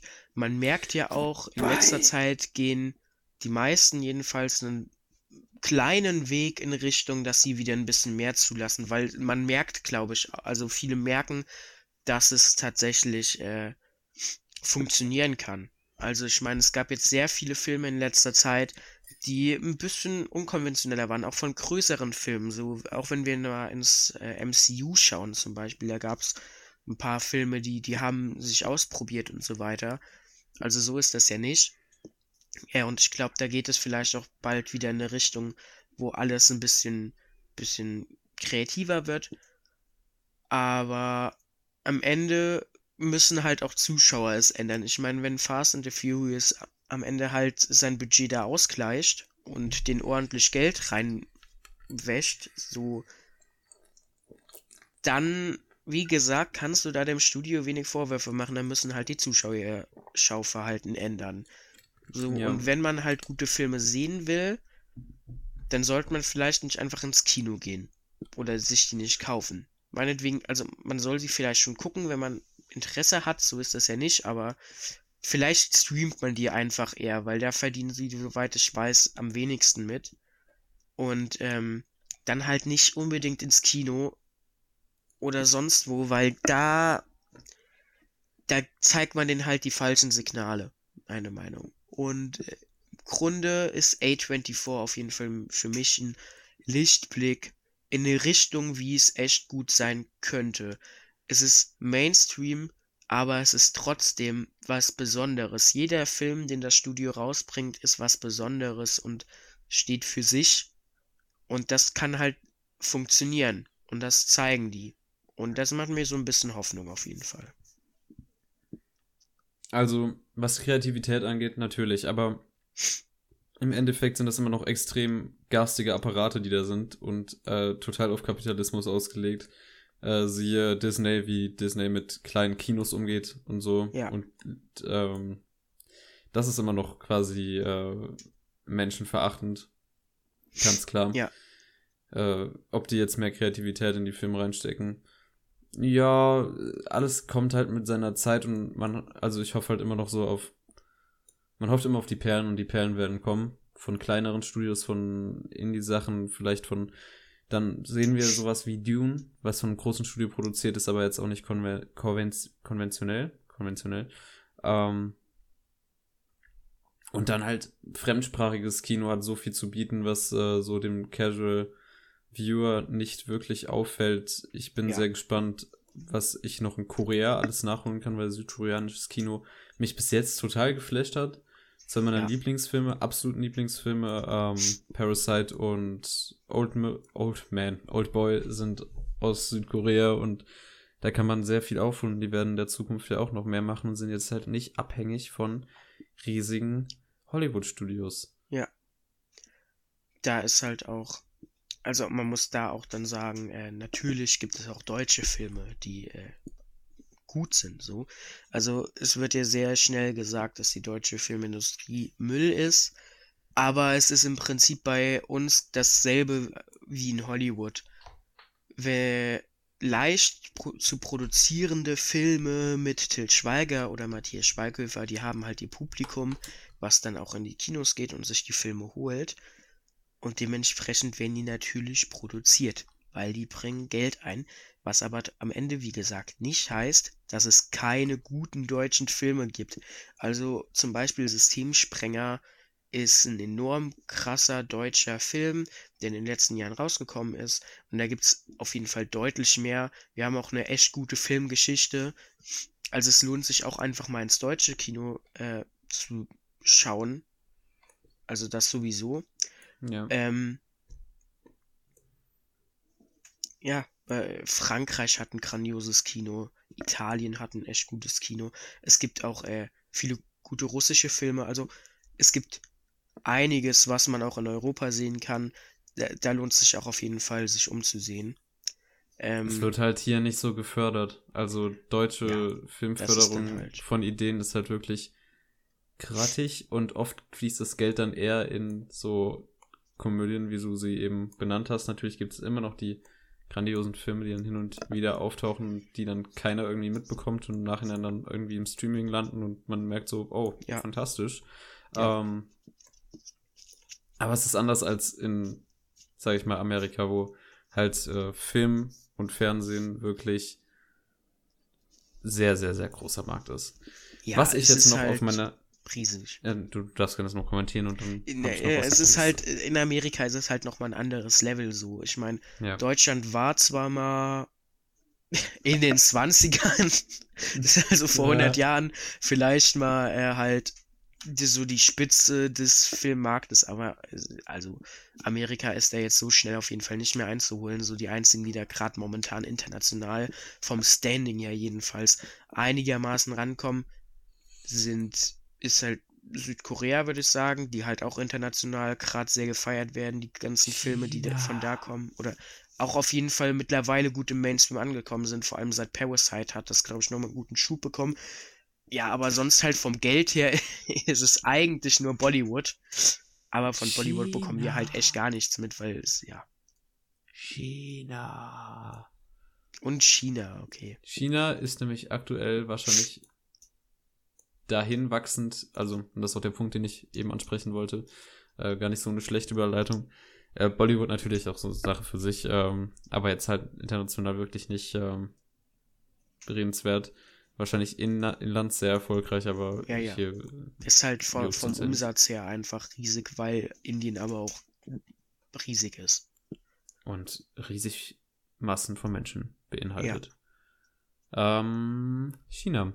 China mittlerweile fast der größte Filmmarkt, äh, immer mehr quasi, also Hollywood-Filme werden auf China angepasst, haben äh, zum Beispiel chinesische SchauspielerInnen oder vertreten keine Werte, die der, äh, sag ich mal, kommunistischen Diktatur Chinas nicht so gefallen. Ähm, das ist natürlich kritisch, weil da geht es ja dann wirklich nur ums Geld und dann, ähm, wenn man sich darauf anpasst, zum Beispiel auch der Mulan-Dreh, dass der halt in der Region war, in der Nähe von so einem, äh, halt von so einem Arbeitslager, von so einem äh, muslimischen Arbeitslager, was ja auch geleugnet wird von der Regierung von China, aber das ja. auf der Hand liegt. Ähm, das ist kritisch. Also das ist brutal kritisch, dass da wirklich äh, über Menschen hinweggesehen wird halt fürs Geld, weil einfach China so ein fetter Markt ist und Hollywood da so Hoffnung sieht, äh, Geld abgreifen zu können. Und ja. obviously, und das geht dann auch durchweg an alle Studios eigentlich, die groß sind, Scheiß auf die Menschen geben. Ja. Und das ist halt natürlich brutal schlecht und das muss ja, sich in ja. der Zukunft verändern und es wirkt aktuell so, als würde es sich in die andere Richtung bewegen. Deswegen Kapitalismus, meine Freunde. Uh. So. Ja. Gibt es noch etwas, über das wir reden könnten oder möchten oder also von meiner Seite hätte ich so alles abgehakt. Wir haben über die Studios geredet, wir haben A24 mal ein bisschen genau beleuchtet, gesagt, was das Filmstudio quasi für uns bedeutet, was das Problem ist, was Lichtblicke sind. Äh, auch natürlich nochmal international ein bisschen geschaut. Hast du noch was, was du ansprechen willst? Geht vielleicht einfach mal kleine Filme gucken, nicht immer die Blockbuster. Ja wenn euch irgendein Film irgendwie zuspricht und geht nicht einfach aus Willkürlichkeit in Blockbuster, weil es ein Blockbuster ist, ja. sondern einfach mal kleine Filme gucken. Die können oft auch was und dann kann man damit die Filmwelt bunter genau. gestalten und, und wenn euch interessanter gefallen, machen. Dann kauft die euch. Weil erstens und ist abonniert uns. Die, äh, das sowieso. erstens ist das cooler, als wenn man die irgendwie nur beim Streaming da hat. Und man unterstützt die Leute tatsächlich noch mehr. Genau. Ja. Gut. Vielleicht dann nicht bei Amazon kaufen. Ja, ja, gut. ja. Ähm, apropos Kapitalismus, ja. Ähm, das das wäre es, glaube ich, erstmal von dem Hauptthema. Und genau. wir haben jetzt noch, was wir gesehen haben und anschließend die Filmhausaufgabe. Hast du denn diese Woche was gesehen, Jonas? Ich äh, habe bis, also zuerst, äh, ich habe mir neue Filme im Saturn gekauft und habe mir dann, hab dann beschlossen, also ich habe die einsortiert und habe dann gesehen, ich habe sehr viele Filme, die ich noch nicht gesehen habe bei mir in der Blu-ray-Sammlung und lege, natürlich abgesehen von unseren Filmhausaufgaben, jetzt erstmal eine Netflix- und Amazon-Pause ein und habe mir einen sehr großen Stapel mit Filmen hier dann angelegt, die ich jetzt erstmal äh, komplett durchschauen werde. Mhm. Ähm, auch Filme, die einfach... Vor so ein paar Boah, also, Highlights. Ich bin gerade äh, bei Lawrence von Arabien dran. Den habe ich am Mittwoch mhm. angefangen. Man muss aber sagen, der Film dauert fast vier Stunden. Ich werde den höchstwahrscheinlich heute Abend zu Ende schauen. Ich habe den halt, ich hab, war bei der Hälfte bis Mittwoch. Gestern hatte ich leider keine Zeit. Ja, was sind noch so Highlights? Ähm, American Beauty, die zwölf Geschworenen, das Schweigen oh, der Lämmer. Den klaue ich dir. Also du kannst dir ein bisschen was klauen, wenn ich da, ja, da dann wenn ich meine Fernbedienung wieder gefunden habe. Also es sind, es sind auf jeden Fall, glaube ich, circa 35 Filme müssten das sein, die werde ich jetzt erstmal schauen. Ähm, und da war auf jeden Fall äh, Le Fabuleux Destin d'Amélie Poulain äh, auf Deutsch äh, die, die fantastische Welt der Amélie oder der normale britische äh, oder amerikanische Titel Amelie. Das ist ein französischer Film und es ist der beste französische Film meiner Meinung nach, den ich bisher geguckt habe. Und es gibt echt ein paar gute französische Filme. Der Film ist von 2001, also ist jetzt 20 Jahre alt dieses Jahr. Und. Happy Birthday. Ah, vielleicht sage ich erstmal, wo der jetzt mittlerweile, wo der sein Standing hat. Stand jetzt ist der Film auf jeden Fall in meinen Top 10 Lieblingsfilmen. Jetzt schon. Gleich. Ich habe sogar kurzzeitig überlegt, ob er bei mir auf Letterbox in diese Vierersparte oben kommt. Ich kann mich aber nicht so ganz entscheiden, ob ich da einen rauswerfen kann. Habe ich dann noch nicht gemacht. Ich muss da irgendwie noch mal überlegen. Der Film ist aber auf jeden Fall sehr zu empfehlen. Worum geht's in dem Film?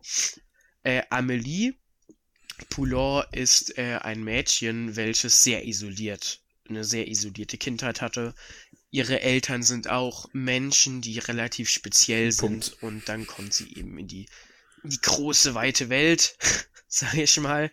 Mhm. Und ähm, arbeitet in einem Café und ist eigentlich relativ introvertiert und sehr schüchtern, hat aber, genießt aber die kleinen Freuden des Lebens und vor allem gehört dazu, ja, Menschen glücklich zu machen. Und äh, das, sie macht eine Sache, also sie, sie, sie findet bei sich zu Hause in ihrer Wohnung halt so eine kleine Schatulle aus den 50ern von einem Jungen, der da mal gewohnt hat. Und er macht es sich dann zur Aufgabe, halt diesen, diesen Mann, der heute mittlerweile da in dem Film dann 50 ist, äh, zu suchen, ihn aufzufinden und ihm halt seine Sachen wiederzugeben.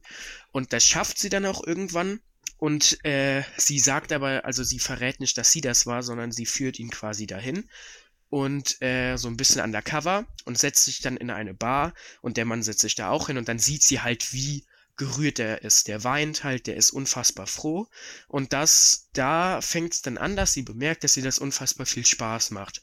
Und dann fängt sie eben an, quasi aus dem Hintergrund, ohne dass jemand weiß, dass sie das alles macht, einfach Menschen glücklich zu machen bis es dann halt irgendwann zu dem Punkt kommt, dass sie ja auch aber es irgendwie verdient, glücklich zu sein, aber halt eben super schüchtern ist und äh, da dann auch sich quasi aber aus dem Hintergrund hilft. Und der Film strotzt vor unfassbar tollen Figuren. Es gibt so viele tolle Personen, die sind so toll geschauspielert. Amelie als Charakter ist einfach wundervoll. Die Geschichte ist toll. Ich liebe den Erzählstil, weil vor allem am Anfang ist es, es gibt einen Erzähler und der erzählt diese Geschichte. Es ist so ein bisschen wie ein Wes Anderson-Film am Anfang erzählt. Das ist ja auch oft so, dass er Erzähler einsetzt und das dann alles im Film unterlegt dargestellt ist. Und äh, das mag ich sehr. Und der Soundtrack, ich glaube, den ja. einen Song kennt jeder aus dem Film. Weißt du, welchen ich meine? Nee, ich, ich kenne den kompletten Soundtrack. Äh, meine genau. Mutter ist. Äh, ich, ich die hat den tausendmal gesehen gefühlt. Ja, also die fabelhafte Welt der Amelie ist sehr zu empfehlen. Ich weiß jetzt aber auch, äh, welche Szene du mit dem Kirchturm gemeint hast. äh, und zwar ist das irgendwie, die, die, also da wird erzählt, dass Amelie, das ist relativ am Anfang des Films, deswegen ist es jetzt kein Spoiler. Ja, das kann ich mich äh, erinnern. Also, dass sie irgendwie einmal im Jahr in eine Kirche gehen und da Kerzen stellen und dann geht sie mit ihrer Mutter raus und eine Touristin aus Quebec hat halt beschlossen, Selbstmord zu begehen und springt dann aus der Kirche raus und landet auf ihrer Mutter und dadurch stirbt ihre Mutter. Äh, ja, genau, so war das. so war das. Und äh, das ist sehr trockener das Humor. Ist halt, es ist ein sehr abstruder Humor, aber abstruser Humor, aber ah, es ist sehr cool. Also wirklich, den Film muss man sich anschauen. Es ist sehr schwer zu beschreiben. Der Film ist einfach sehr schön, der ging auch sehr schnell vorbei. Äh, ich hätte ihn echt gern noch ein zweites Mal geguckt, aber es war spät. Aber den werde ich auf jeden Fall noch öfters schauen. Ich bin sehr froh, dass ich mir den auf Blu-ray geholt habe. Eine riesen Empfehlung von mir. Schaut den Film. Ja. Ja. Was ich gesehen habe. Ich habe gesehen am Montag nochmal Dune im Kino zum dritten Mal. Mensch. Diesmal, glaube ich, das, das letzte Mal. Ich glaube, diesmal hat er sich am längsten angefühlt. Ich weiß nicht, ob ich im richtigen Mut für den Film war. Ähm, ich bin immer noch sehr zufrieden mit dem Film, muss ich zugeben. Ähm, Teil 2. Teil 2 unbedingt. Dann, was habe ich noch gesehen? Ich habe Schreck gesehen äh, mit ein paar Freunden zusammen und das war sehr witzig. Ähm, ich habe Schreck dieses Jahr schon mal im Podcast irgendwann besprochen. Ich werde einfach nur ja. mal sagen, dass Schreck so ein paar Witze, so ein paar One-Liner haben. Ich lache nicht oft bei Filmen oder halt bei Jokes, aber da, dieser Film trifft halt manchmal genau meinen Humor. Vor allem, was, was der Esel macht. Ähm,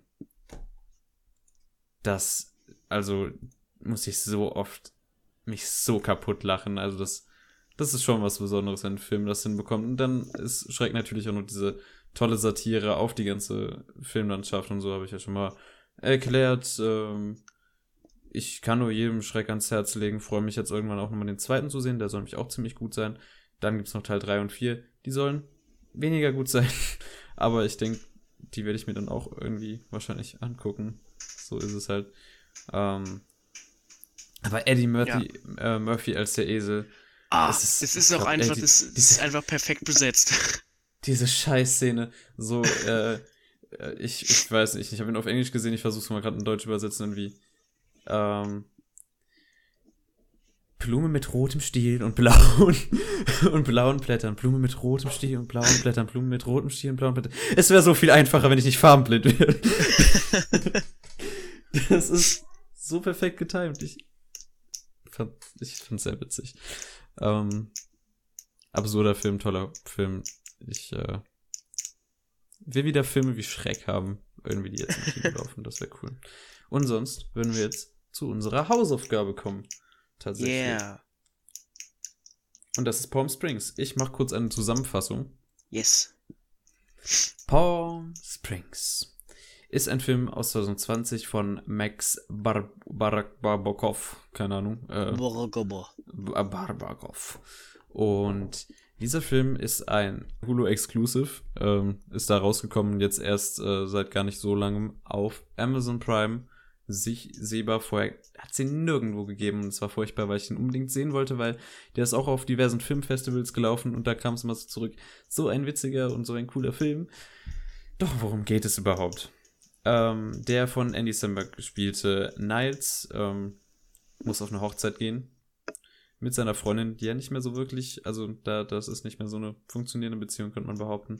Ja. Ähm, aber irgendwas ist weird. Also dieser Niles verhält sich auf dieser Hochzeit super locker, super unangebracht tatsächlich, aber irgendwie auch so, als hätte trotzdem alles im Griff.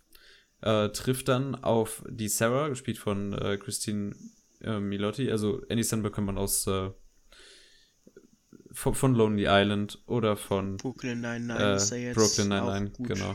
Unterwegs. Äh, Christine Miliotti war in How I Met Your Mother, glaube ich. Ne?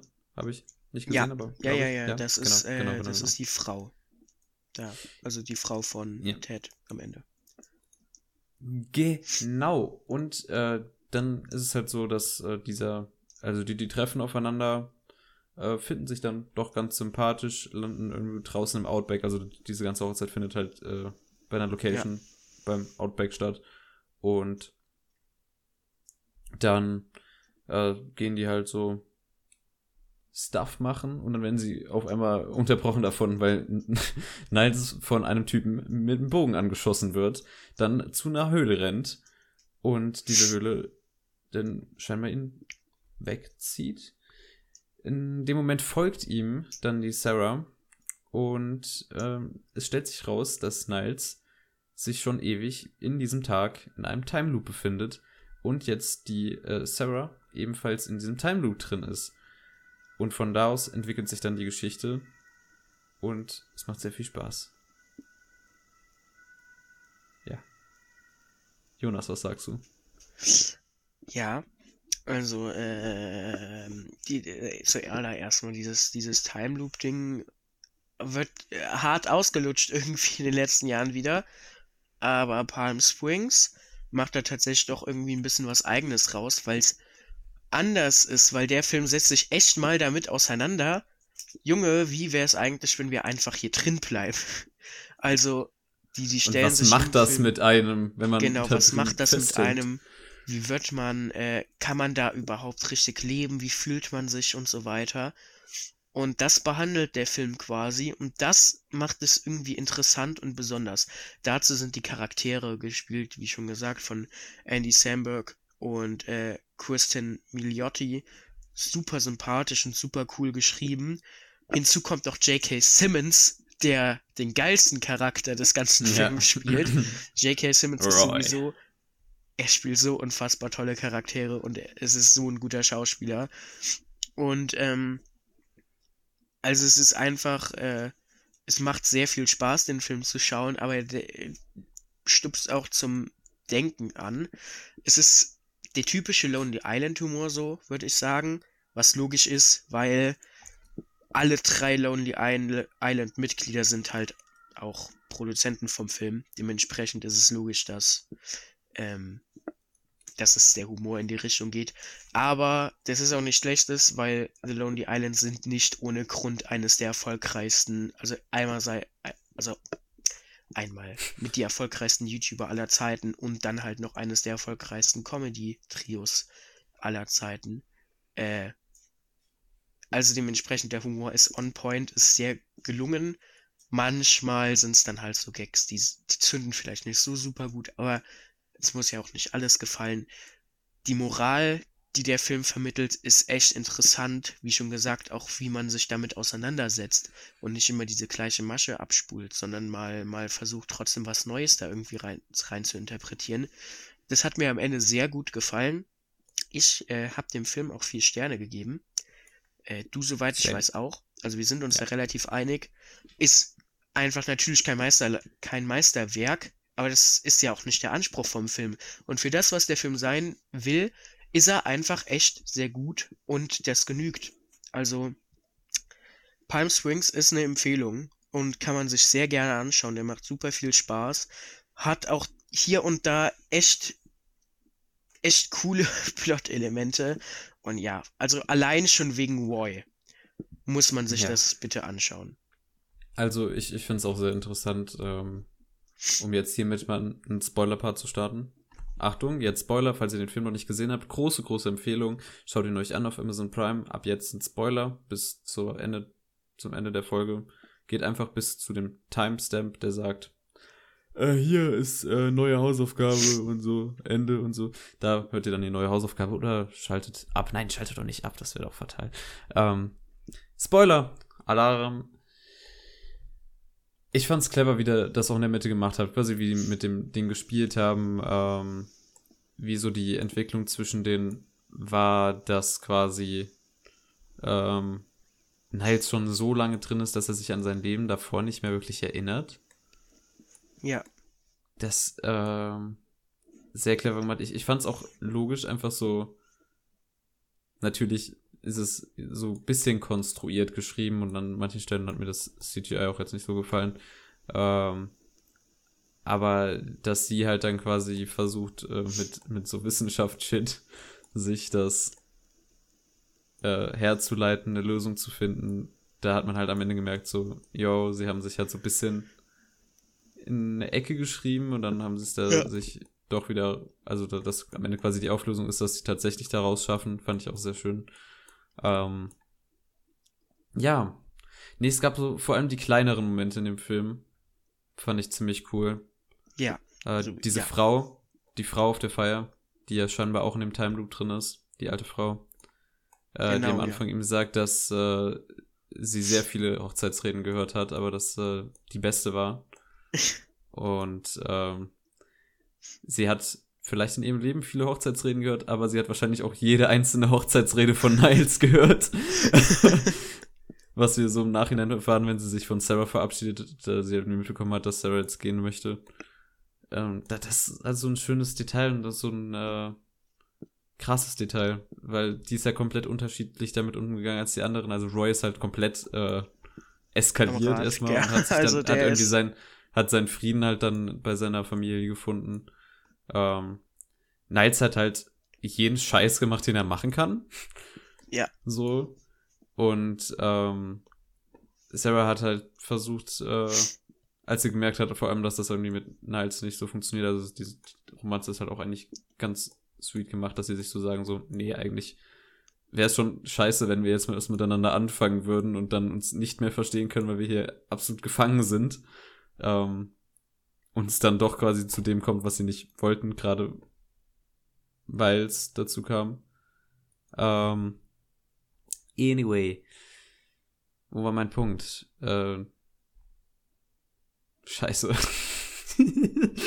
ähm, ja, es war clever gelöst. Also, dass sie dann quasi diesen wissenschaftlichen Weg da rausfinden und ja. Äh, es ist eine runde Geschichte, es hat Spaß gemacht. Ein paar richtig witzige Gags drin, die manchmal so trocken gesagt wurden, dass ich erstmal zwei Minuten später in meinem Kopf die übersetzt habe und dann verstanden habe. ähm, ja. That's ja. it. Ich habe auf jeden Fall Seite. ordentlich gelacht bei dem Film. Das, äh, das schafft nicht jeder Film. Also, dass ich wirklich, dass ich ihn wirklich lustig finde. Ähm, ja. Und ich mochte auch einfach das Ende, weil das, also diese, diese, in Anführungszeichen After-Credit-Scene, ja, äh, wo man nochmal Roy sieht und wie er dann ja feststellt, dass er Niles anscheinend aus der Zeitschleife rausgekommen ist. Und äh, was mir da besonders gefällt, ist, äh, da lässt das Ende dann doch nochmal offen, weil Roy weiß ja jetzt, dass das funktioniert, ob Roy nicht vielleicht dann auch äh, eventuell sich da irgendwie raus, ja, ja, doch dann rausgehen könnte mit der Zeit.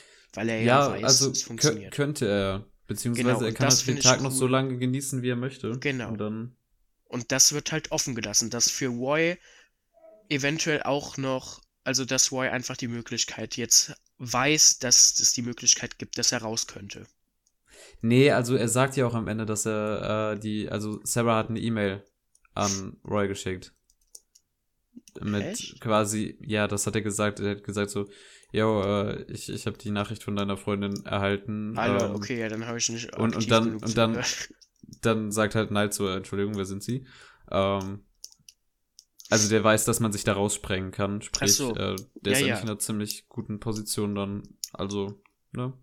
Also er kann es halt Ende. theoretisch so oft den Tag jetzt noch genießen, wie er will und wie er Bock drauf hat, bis er halt irgendwann die Schnauze voll hat und dann kann er halt mit. Kann er halt seinen Kindern dann auch ja. beim Aufwachsen zusehen, das ist doch schön. Genau. Seinem Sohn beim Hundescheiße gießen. das ist so geil. um. Ähm. Ich liebe auch diese, diese kleinen auch einfach wie mit Gegenständen so Comedy gemacht wird irgendwie. Also was mir da halt besonders einfällt, ist irgendwie die Szene, wo die dann ja in diesem Garten sitzen und dann so, meine Frau hat Angst vor dir. Und dann so ein Schnitt auf die Rollläden, die schon zu sind oder noch mehr zugemacht werden. Ja, nee, der hatte auch vor allem diese Phase, als äh, Sarah gerafft hat, man kommt hier nicht mehr raus und gesagt hat, so fuck it, Niles, lass mal die dümmste Scheiße machen, die wir zusammen ja. hier auf der äh, Hochzeit machen können. So unglaublich witzig. Äh, also das war so mit mein Lieblingsteil. Und dann hat er natürlich auch, dann, dann geht er teilweise halt in die Philosophie von den Charakteren rein. So wie Niles als halt immenser Charakter. Ähm, also was meine ich mit immenser Charakter, halt so ein Typ Mensch, der ähm, mit sowas, glaube ich, eher schwieriger umgehen kann. Beziehungsweise ja. so auch seine emotionale Seite zu zeigen. Äh, wie er halt damit umgeht. Ja, das war schon, also es ist echt eine clevere Nummer. Es macht Spaß. Ich hoffe, es kommen mehr so kreative Filme in die Richtung. Vielleicht nicht Time Loops unbedingt, es sei denn, man findet eine neue Idee, aber der hat jetzt für wirklich so die Ideen ein bisschen ja. ausgeschöpft. Da müsste jetzt schon wirklich mal wieder was Krasses kommen. Und ich meine, wir haben jetzt, was haben wir alles, äh, wir hatten jetzt in den letzten Jahren Happy Death Day und so, da kam auch ein zweiter Teil. Der Time Loop ist halt wieder so total ja. gemocht. Gerade Dark, was sie mit, ja, also, äh, Dark ist fantastisch. Also Dark hat es wirklich gelöst, yes. aber Dark ist halt in die, in die, die Comedy-Richtung gegangen, was man mit sowas machen kann. Das macht Palm Springs halt ziemlich cool. Ja. Ja. Ich bin fertig. Ich, ich bin auch fertig. Boah, und die Zeit ist auch fett. ist es länger geworden als gedacht? Ja, verabschieden wir uns noch schnell, würde ich sagen. Äh, es war mir eine Ehre, die Folge heute wieder mit dir aufnehmen zu dürfen. Ähm, ja, wir gucken mal, ob ich James Bond bis nächste Woche hinbekomme. Äh, sonst könnt ihr euch nächste Woche auf James Bond freuen und das wird die Filmhausaufgabe. Wenn sich irgendwie im Laufe der Woche rausstellt, das wird nichts, dann schreiben wir euch natürlich eine neue Filmhausaufgabe. Und ja, Fabian, noch von dir was. Ja. Schaut James Bond im Kino. Macht euch eure Meinung. Und sonst. Bis nächste Folge. Haut die Glocke, schlagt alles äh, kaputt um euch. Äh, nee, macht's nicht. ähm, das war's. Ich hoffe, ihr hattet Spaß. Yes. Adios.